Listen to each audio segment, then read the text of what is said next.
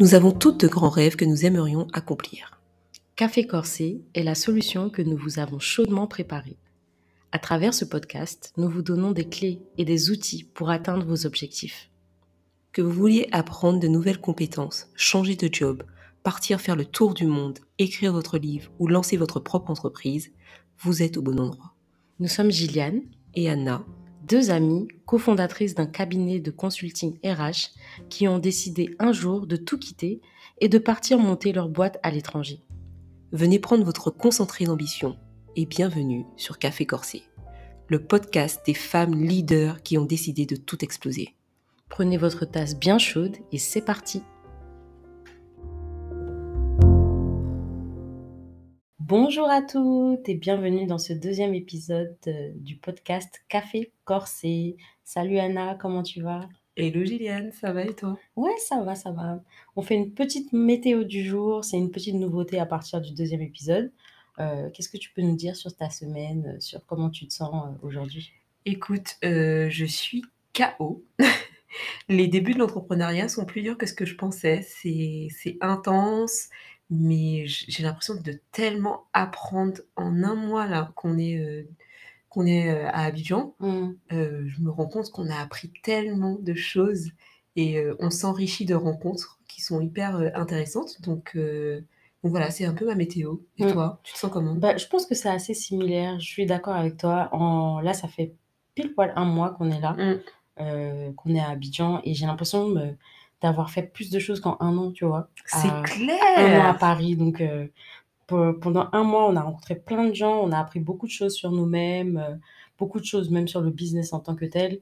On Mm. est KO, mais euh, on est contente, je pense, non? Ouais, clairement. Ouais. Clairement, c'est en tout cas pour l'instant, c'est un bilan très positif. Mm, mm, mm, mm, Je mm. trouve que c'est à la fois l'entrepreneuriat, c'est challengeant, euh, ce qui fait que ça crée une fatigue émotionnelle et physique. Mais en même temps, le côté challengeant fait que c'est hyper excitant parce que tu apprends tellement sur toi. c'est clair. Et aussi, euh, ben, franchement, moi, je trouve qu'il y a un point d'honneur, c'est les rencontres. hein. Ouais, les rencontres, bah ouais. Là, franchement, c'est les rencontres qui ont vraiment rythmé notre mois, ce mois-ci. Clairement. Ouais. Non, franchement, c'est à peu près ça.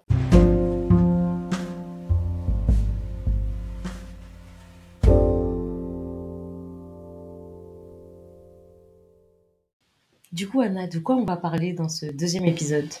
Alors, pour le deuxième épisode, on va plus se parler du plan de vie et comment faire pour en créer un. Dans le premier épisode, on a vu l'importance du, du plan de vie, de faire le bilan de sa vie, d'avoir des objectifs, etc. Là, pour le coup, aujourd'hui, on va vraiment parler du plan de vie. Un plan de vie, c'est un document qu'on fait euh, pour définir ce qu'on veut être et ce qu'on va mettre en place pour y parvenir.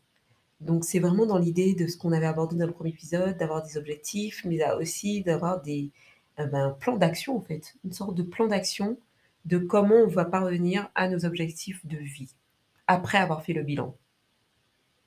D'ailleurs, euh, est-ce que toi, tu as déjà fait des plans de vie? Oui, oui, oui, oui, effectivement. Euh, moi, j'ai carrément un carnet dédié à ce, ce sujet-là.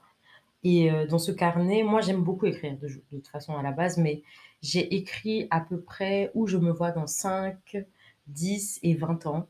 Et euh, en fonction de cela, j'ai fait une, une liste à peu près des objectifs, des objectifs que j'aimerais atteindre pour ces 5, 10 et 20 ans. Mais bien sûr, je revois toujours euh, la liste Mhm. régulièrement pour pouvoir euh, l'ajuster parce que parfois, ça change au fur et à mesure des années. Mais d'ailleurs, il y a quelque chose aussi, euh, là on parle d'écriture, c'est vrai, euh, il y a des gens qui sont un peu plus à l'aise avec les images, et je trouve qu'un outil qui revient souvent de plus en plus ces dernières années, c'est le vision board, Mhm. euh, qui est un, justement un, un- un document, ou je sais pas comment dire ça, mais où on va coller, le système c'est de coller plusieurs images qui vont refléter notre, la vision de la vie qu'on souhaiterait, soit sur une année, soit sur plusieurs années, et dans différents domaines de notre vie. Mm. Est-ce que toi, tu as un vision board? Bien sûr, le vision board, c'est, ça fait quoi? Ça fait maintenant, ça fait deux ans ou trois ans. Tous les ans, je fais mon vision board et je le mets En euh, fond d'écran? en fond d'écran de mon ordinateur euh, pour, euh, pour le voir tous les jours. Parce Ouais. que mon ordinateur, je sais que je vais l'utiliser tous les jours, donc je le vois tous les jours. Ouais, Les premiers, je sais pas si ça a vraiment fonctionné. Mais récemment, je j'ai l'impression que c'est plus, hem, peut-être c'est parce que moi aussi je suis plus intentionnelle dans mes actions, mais heu, j'ai l'impression que ça m'aide bien.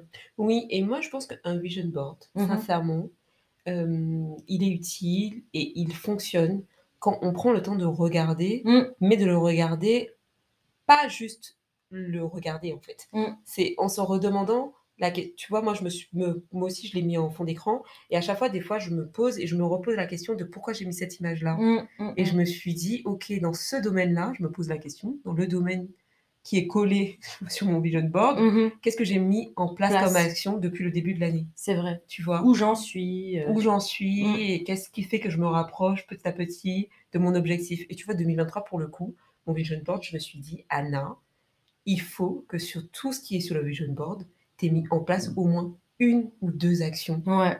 dessus et qu'à la fin de l'année, tu te dises: "J'ai mis en place pas mal d'actions qui vont me qui m'ont fait atteindre mes objectifs de vision board" Mmh. et aussi quelque chose d'important, je pense, c'est d'être réaliste. Ah oui, totalement. Ne mettez pas des vision boards Ouais. que vous rêvez d'avoir, mais qu'il vous faudra 5 ans C'est ça. pour les atteindre, C'est en ça, fait. c'est ça. Donc je pense que pour le vision board, pour le coup, c'est un très bon outil. Ça a été prouvé que c'est utile et Mmh, efficace de visualiser, ouais. de visualiser, mais pour le coup, il faut être 1 réaliste et heu, Se donner les moyens se donner les moyens. Vraiment Ouais. agir parce Ouais. que c'est bien beau de regarder un vision board, mais si tu fais tu poses pas d'action, heu, tu vas pas y arriver, hein. Clairement, clairement et d'ailleurs, un un exercice qui peut être intéressant pour, heu, créer son plan de vie, c'est faire l'exercice du rêve d'enfant. C'est une coach qui que j'ai qui avait parlé de ça une fois, c'est écrire ce qui nous faisait rêver enfant et faire le point sur ce qu'on fait maintenant.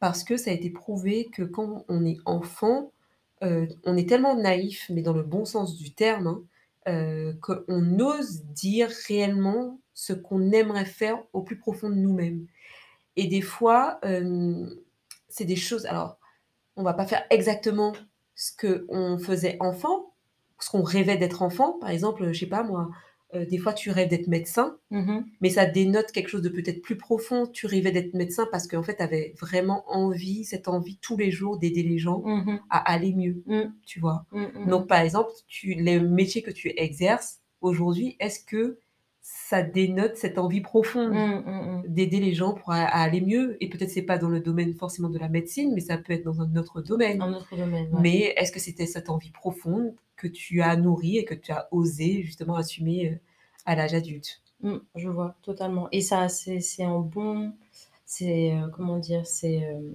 ça me rappelle quelque chose que, heu, mon ancienne patronne qui était coach qui est coach, pardon, qui est coach, heu, toujours où je travaillais avant et qui disait que, le moment où on est le plus vrai avec nous-mêmes, où on est le plus «nous-mêmes» entre guillemets, Mmh mh. sans influence extérieure, le regard des autres, l'environnement et cetera, c'est, avant nos 8 ans.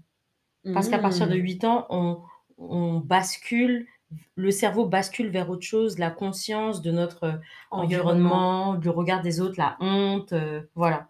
Les attentes des autres, heu, commencent ça commence vraiment à germer dans notre cerveau. Donc avant 8 ans, on a des rêves, on tu sais, on fait plein de choses, parfois on n'a pas honte, parfois tu vois des enfants qui font des choses un peu, pour toi un peu, comment dire? Tu te dis vraiment: «Il a pas peur du Oui, ridicule, quoi». voilà, c'est ça, c'est ça. Il a vraiment pas peur du ridicule, beh, c'est à cause de ça. Mmh, mmh, Parce mmh. qu'ils n'ont pas encore cette conscience-là. C'est intéressant, c'est intéressant et je pense qu'en plus de ça, c'est d'autant plus vrai en tant que femme, hem, parce que je pense que surtout quand on se construit dans la construction d'une femme, on a beaucoup plus de freins qu'on va se mettre ou de biais. C'est-à-dire que, mmh, surtout par exemple, moi quand je regarde dans l'éducation de la femme, heu heu, antillaise, heu, on a un peu un standard de la femme qu'on doit être en tant que femme adulte. Donc il y a des choses par exemple dont tu rêvais enfant, heu, que tu justement laisses un peu tomber parce que tu as quand même certains standards de ta vie ou de ton éducation qui reviennent et tu te dis: «Ben, il faut que tu adhères à ces standards-là», tu vois? Et Mmh. tu laisses un peu tomber les les rêves que tu avais profondément. Donc je pense que l'exercice du rêve d'enfant, c'est intéressant et de se poser la question vraiment aujourd'hui: «Quels sont mes objectifs de vie, est-ce qu'ils sont vraiment à l'image de l'enfant, comme tu dis, peut-être d'avant 8 ans, Mmh celle qui rêvait et qui avait pas, qui prenait pas en compte son environnement extérieur, Mmh euh, et de vraiment écrire ces objectifs-là et d'être honnête avec soi-même. On l'avait déjà vu dans le premier épisode, Mmh Euh, mais je pense que, d'ailleurs, il y a une coach que j'adore qui est Mavic Bright, pour ne pas la citer, euh, mais que je citerai beaucoup, je pense, dans ce podcast, qui a fait une vidéo dernièrement et je trouvais ça hyper intéressant. Elle invitait toutes les femmes à se poser la question de quels sont réellement leurs objectifs et de se demander est-ce que c'est les ob- c'est- ce sont mes objectifs de vie Mmh ou est-ce que ce sont les objectifs que j'aimerais avoir entre Mhm. guillemets Mmh parce que ça fait bien, Ouais. tu vois Ou est-ce que c'est les objectifs que j'ai vus qu'une coach a Mmh. ou qu'une fille que j'admire sur Instagram a Mhm. et que en fait euh, ouais ça fait pas c'est pas mal donc euh, Mm. je me les approprie, tu vois Oui, je vois. Euh, donc je pense qu'il y a un, il y a un vrai travail d'introspection et d'honnêteté avec soi-même pour créer un plan de vie. Mais d'ailleurs, je trouve que en tout cas, dans un point de vue personnel, quand je, re- je, je me rends compte de ce que j'ai, à chaque fois que j'ai, j'ai changé un peu de vie, je suis passée d'un, d'un, de quelque chose que je faisais à quelque chose d'autre, Mhm. euh, ça a impliqué un déclic. La Ouais, fameuse carrément. notion du déclic. Du déclic, ouais. Et je te propose que pour la deuxième partie du podcast, on en parle. Ouais, totalement.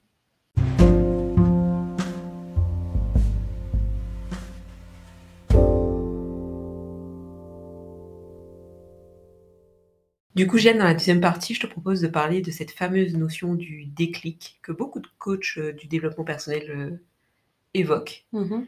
Euh, pour toi, c'est quoi le déclic?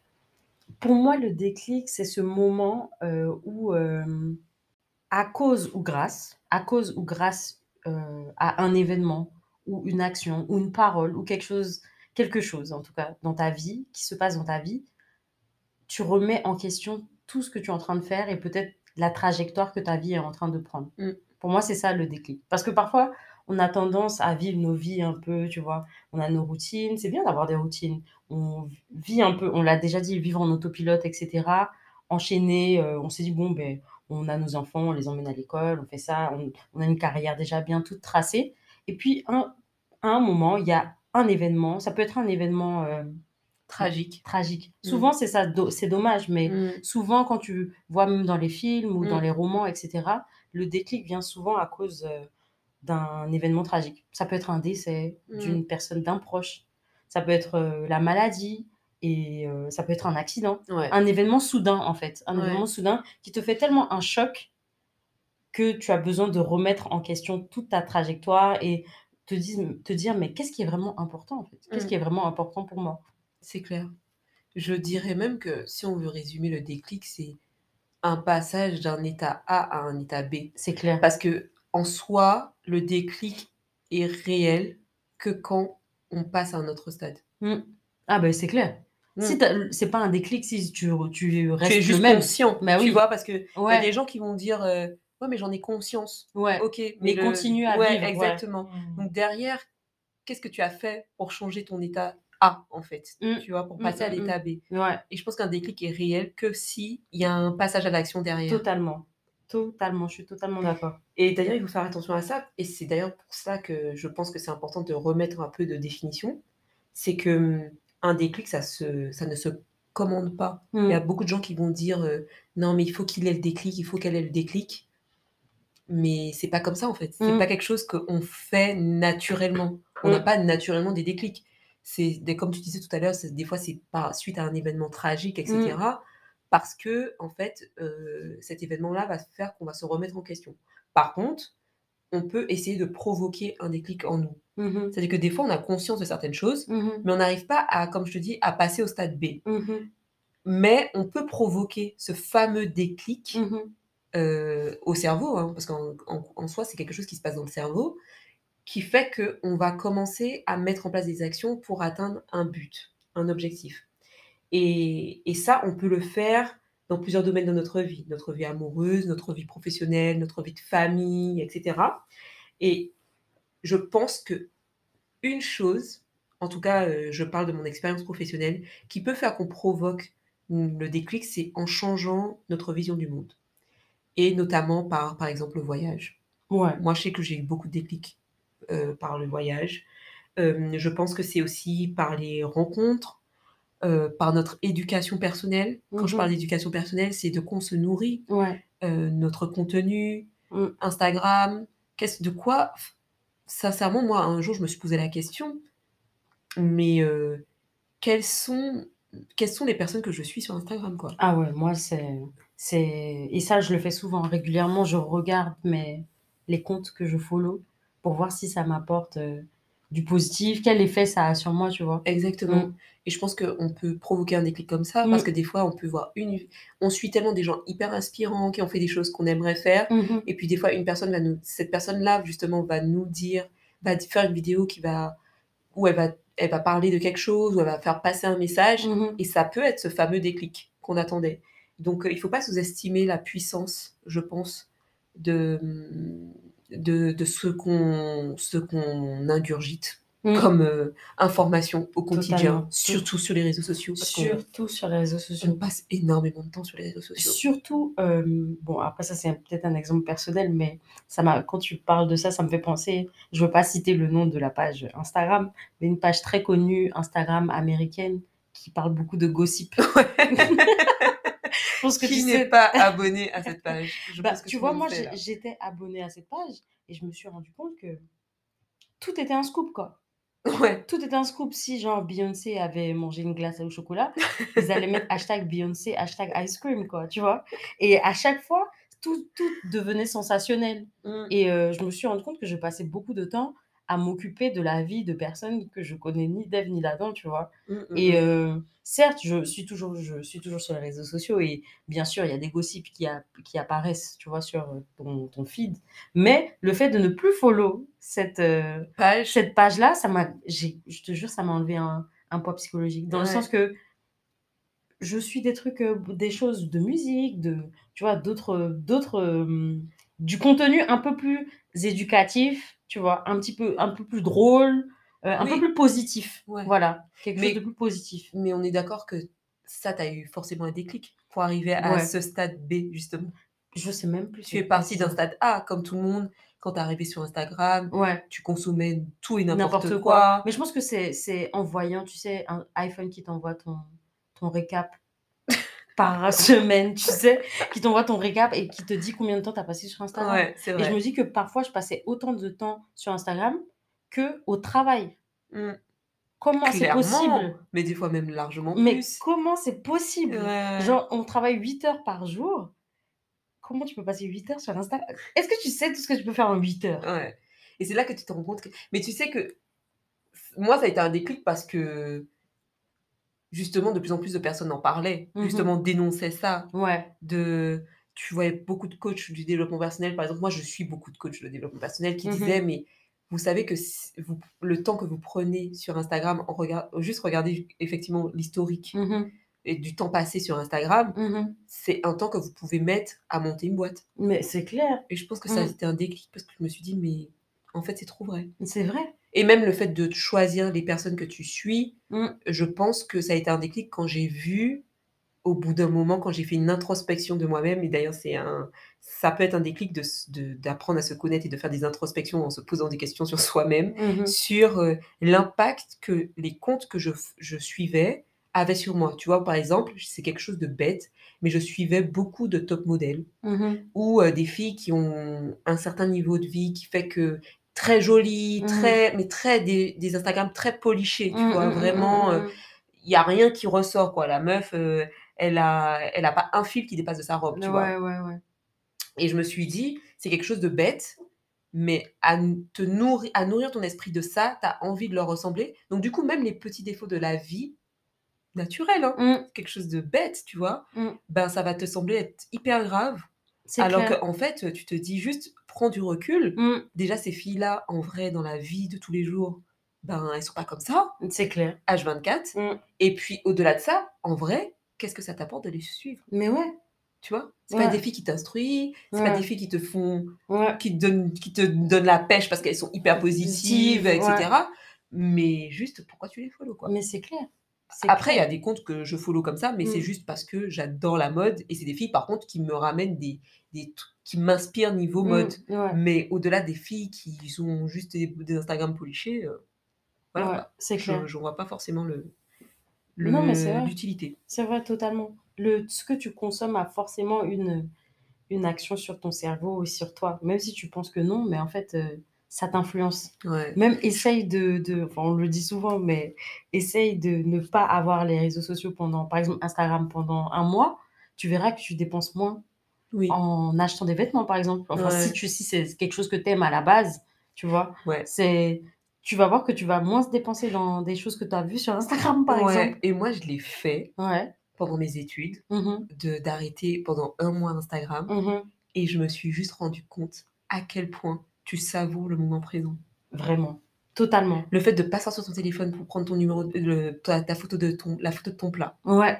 Le fait de te réserver la surprise du resto. Parce Ouais. qu'on ce qu'on a tendance à faire, c'est d'aller voir le resto sur Instagram Et regarder les et plats, regarder les plats et cetera. totalement. La liberté d'esprit de te dire, heu, ben, personne te contacte, heu, tu les conta enfin, personne connaît Ouais. ta vie, tu tu connais pas la vie des autres et tu vis très bien, en fait. C'est clair. En fait, c'est comme quand tu arrêtes le sucre Ouais, pendant quelque temps. mais c'est Au début, c'est dur Ouais. et puis après, d'un coup, tu te sens tellement mieux. C'est clair, c'est Eh ben, clair. Instagram, ça fait le même effet. Non, mais Instagram, enfin, c'est une relation toxique, Oui, heu, tu je vois? Que pense. je pense que moi j'ai avec Instagram.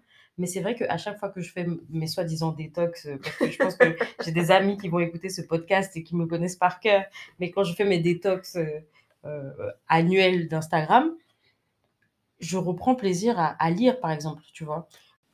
Mais c'est très vrai ce que tu dis et d'ailleurs, heu, je me rends compte que, pour le coup, j'ai vraiment un trouble de de de la concentration Mmh.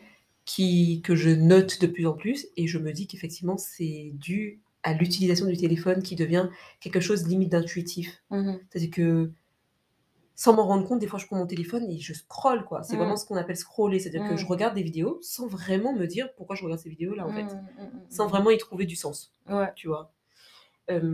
Mais le le truc, c'est que du coup, ce que tu dis, c'est c'est intéressant p par rapport à ce que tu as dit tout à l'heure, du point A au point B.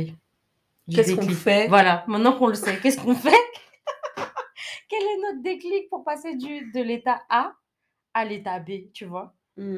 Parce que Mais moi, déjà, un déclic que j'ai eu sur Instagram, heu, qui a fait que d'ailleurs j'ai créé Anna la RH, mmh mh. ça a été de, je n'ai plus envie d'utiliser mon Instagram pour que ça tourne autour de moi. Mmh mh. Parce qu'il y a une amie, une fois, qui m'a dit: «Mais Anna, sincèrement, Instagram, les stories qu'on poste, ce qu'on met sur Instagram, quand ça tourne autour de soi, c'est quoi l'objectif?» Totalement.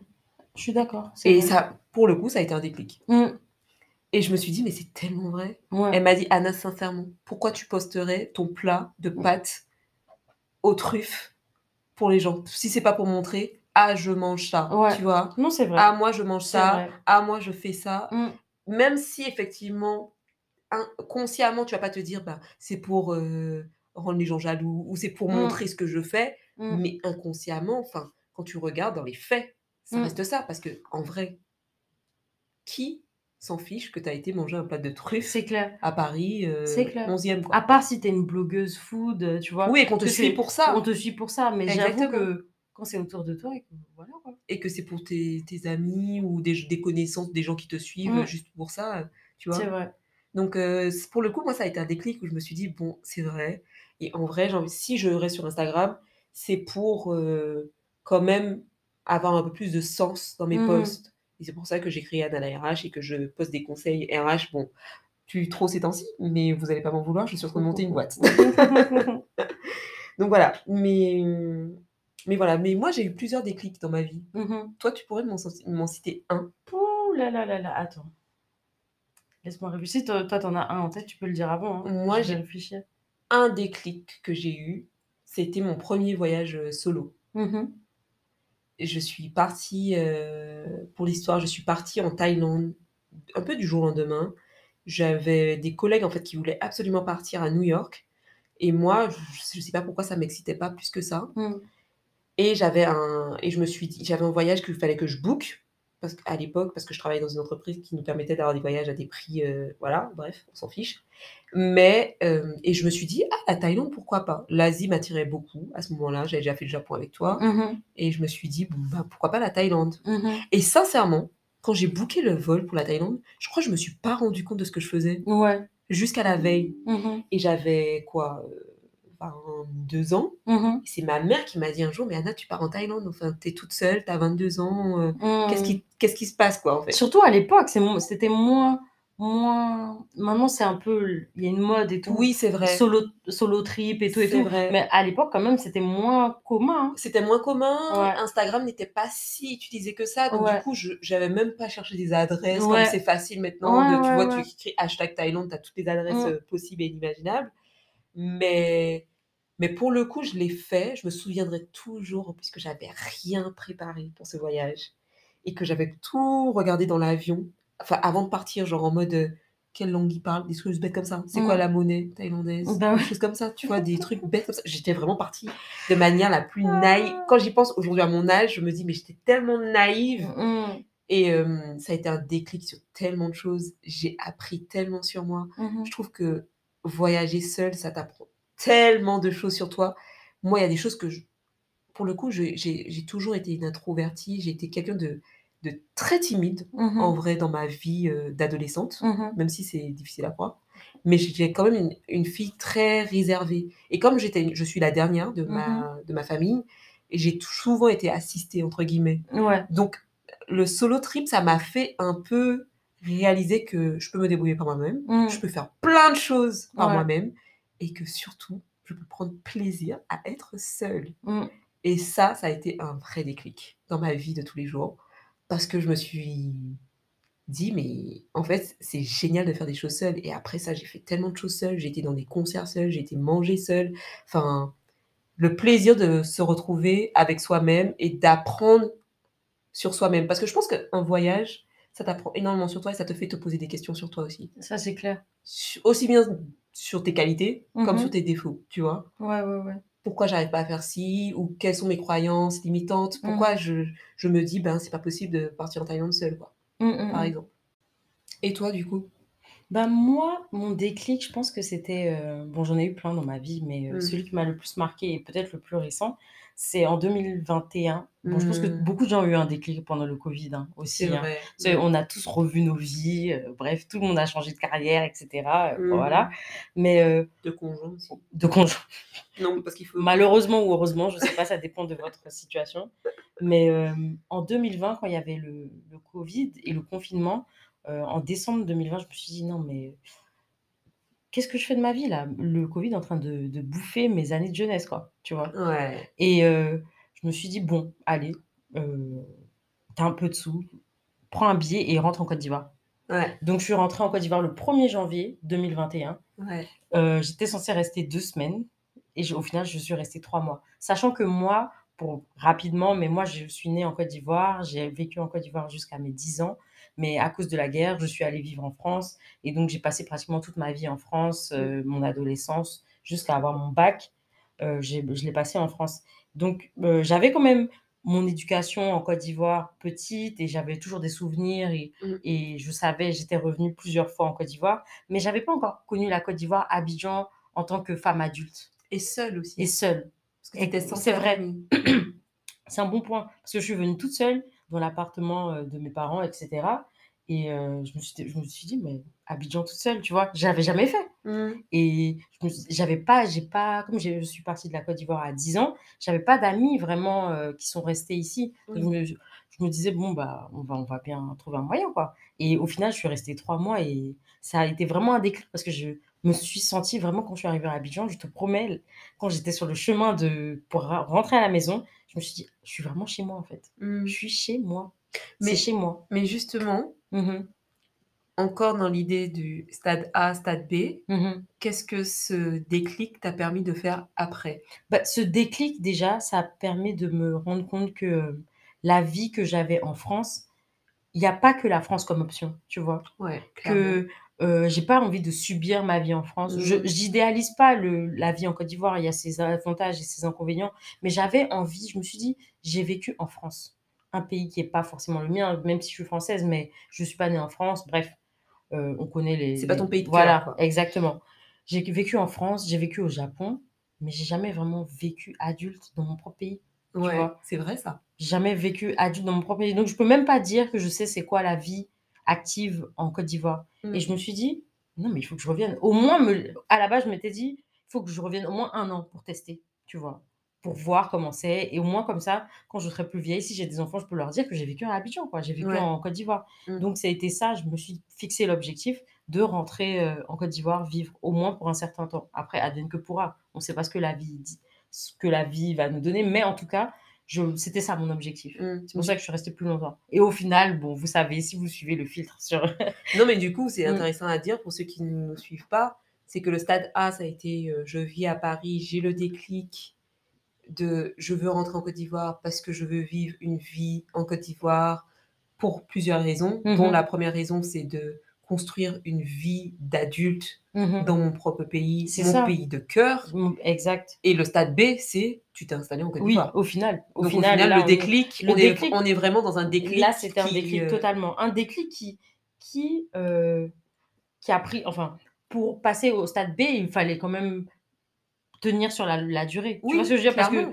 c'est c'est il fallait te préparer et tout et te dire finalement je l'ai fait, c'était vraiment un déclic, quoi. Ouais. maintenant on y est, là, on y Ouais, est, on est on y est, ouais, on est dans le concret. Voilà, c'est ça. Je pense que c'est ce qu'il faudrait retenir du déclic. C'est est-ce que vous avez eu un déclic et du coup, vous êtes passé d'un stade A Mmh. à un stade B, c'est-à-dire que vous avez mis des actions derrière? Ou est-ce que vous avez juste eu une pri eu une prise de de conscience? conscience, ouais. La prise de conscience n'amène pas forcément le déclic. Mmh. Et comment on peut provoquer un déclic? C'est, comme je le disais tout à l'heure, en changeant peut-être notre vision de la vie, en essayant d'ouvrir son es son esprit par les rencontres, par le voyage, par l'éducation qu'on fait pour soi-même, heu, en travaillant sur soi. Par exemple, en allant voir un psy. J'ai beaucoup d'amis qui ont eu des déclics, heu, dans des séances de psy parce que ça a révélé des choses profondes en eux Mmh. Qui qui a permis ben, d'avoir ce fameux déclic et de passer d'un stade A à un stade B. Par contre, on peut effectivement tomber dans la prise de conscience et ne ne Mmh, pas avoir mmh. ce déclic. Mais il faut se laisser du temps Oui. et être bon avec soi-même, C'est clair. heu, mais essayer effectivement de pas rester au stade A, en essayant au maximum de provoquer ce fameux déclic, heu, chez nous.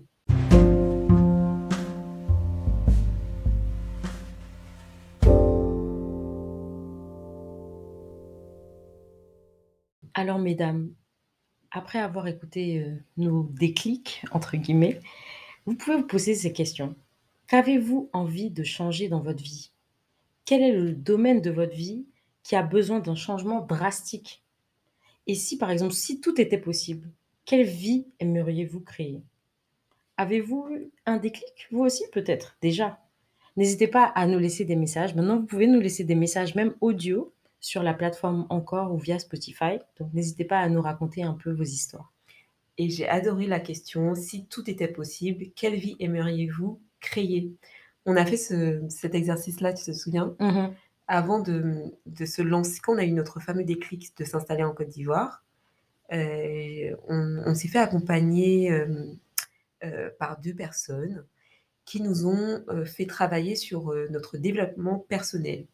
Et un exercice qu'on a fait et que je trouve peut-être bien à partager avec, heu, nos auditrices, Mmh mh. c'est l'exercice du, hem, je sais plus comment ça s'appelait en vrai, mais c'est un peu, c'est je crois il y avait un un un mot, heu, rêve dedans aussi. Mmh, mmh Les chrono-rêves. Oui, je crois que c'était ça. chrono-rêves, Les chrono-rêves et c'est un exercice qui vous permet en fait de d'enlever toute barrière possible en vous disant vraiment: «Vous avez tout» «heu, ce qui est possible Mmh mh. en votre, heu, main, en votre mh. pouvoir.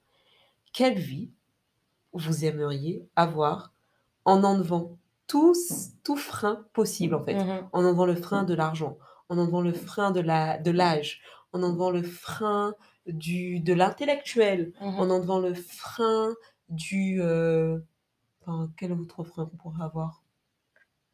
L'âge, la santé, le le ouais, les En tout cas, ressources, tous tout, tous les tout, freins tout. possibles Mmh. et imaginez-vous et écrivez surtout Mmh mh. la vie que vous rêveriez d'avoir. ou que vous aimeriez avoir. Et vous allez vous rendre compte que parfois, ça révèle des rêves profonds que vous n'assumez pas forcément parce que justement tous les autres freins euh, ben, se mettent en, en place. Sauf que parfois, on, on se rend juste compte que ce sont des freins qu'on s'impose, Mm. mais qu'en fait, il y a des gens à 60 ans qui ont refait toute leur vie, Mm. euh, etc. Donc, euh, je pense que l'exercice des chronorêves peut être intéressant à faire aussi.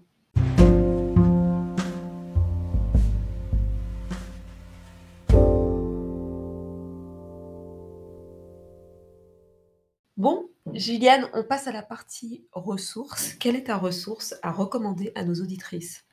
Euh, moi, c'est un livre que on m'a conseillé et que j'ai trouvé super parce que il est super euh, pratique, avec beaucoup d'outils, euh, des exercices, etc. et facile à lire. C'est euh, Atomic Habits en anglais ou Un rien peut tout changer de James Clear. Je pense que beaucoup de gens- gens connaissent ce, ce livre-là, mais je vous le conseille à 100% parce qu'il y a Pourquoi tu vraiment me- de... Pourquoi tu ne l'as jamais passé ce livre? Je sais pas. Parce qu'on me l'a prêté, c'était pas le mien. On me l'a prêté aussi. En plus, il était en anglais, bref. Mais on me l'a prêté. Mais il est, il est vraiment pas mal. C'est parce que nous sommes euh, euh, en train d'enregistrer ce podcast que je ne vais pas me fâcher. Mais du coup, euh, je Mais il est ça- vraiment bien. Merci. Du coup, je ne l'ai- je ne l'ai pas lu, donc je ne peux pas dire aussi approuver qu'il est bien. Ok, d'accord. Donc euh, ça, c'est un livre que tu recommandes. Ouais. Il est long à lire? Pas du tout. C'est un livre vraiment basique. euh, Enfin, la longueur n'est pas euh, exceptionnelle, quoi. Tu vois, c'est un livre. En plus, ça se lit tellement facilement. Ok. Ben, si tu es dans les livres, moi aussi j'ai un livre. On l'a lu toutes les deux, là, pour Ouais. le coup. Mm. Mhm. C'est Ta deuxième vie commence quand tu comprends que tu n'en as qu'une. Euh, de Raphaël euh, Giordano.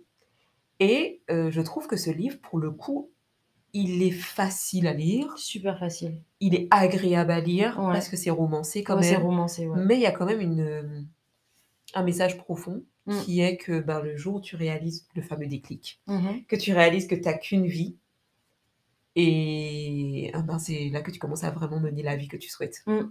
Parce que en fait, le temps est court, que euh, y a plein de choses à faire dans la vie et qu'il ne faut pas qu'on s'impose euh, euh, des limites. Entre guillemets. Parce que bien sûr qu'il faut qu'on s'impose des limites dans certains domaines, mais en tout cas qu'on ne se mette pas des limites, euh, des croyances limitantes. Toujours euh, l'histoire des, des fameuses croyances limitantes qu'il faut qu'on déconstruise. Et puis moi, ben, une autre ressource que j'ai trouvée intéressante, c'est la fameuse technique des 21 jours. T'en as déjà entendu parler? Oui, elle s'est affichée en gros, euh, c'était affiché en gros dans, dans la salle de sport où j'allais avant à la Défense. C'est vrai? Ouais, dans... Comment on appelle cette salle de sport? On va pas faire on la va pas pub. faire la pub. Mais euh, quand tu rentrais, il te l'expliquait. En gros, c'était ça. Mais tu avais une grande affiche et qui t'expliquait que euh, une, euh, le corps prend 21 jours, donc 3 semaines, pour s'habituer à l'effort. Ouais, Donc il fallait tenir au moins 3 semaines ouais, pour que la, venir à la salle de sport devienne une routine. ouais, clairement. Donc c'est à peu près la même chose en Ouais, fait. ouais, c'est ça. La technique des 21 jours, c'est euh, changer une mauvaise habitude en une bonne en 21 jours. Et du coup, c'est euh, dans tous les domaines de votre vie, ça a été prouvé que le cerveau a besoin de 21 jours pour que ça devienne une habitude. Et donc, du coup, euh, quand vous allez faire cette chose-là de manière répétitive pendant 21 jours, au bout d'un moment, ça va devenir quelque chose de naturel. C'est-à-dire que pendant 21 jours, vous allez faire vraiment un effort.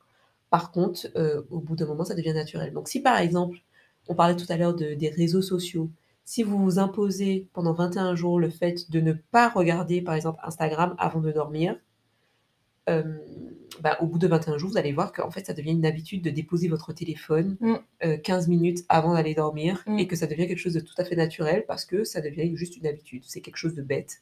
Mais euh, le cerveau réagit comme ça, c'est un muscle. Donc euh, il faut l'éduquer. Donc voilà, c'était ma, ma dernière ressource. Euh, et, puis, euh, et puis voilà, on va conclure.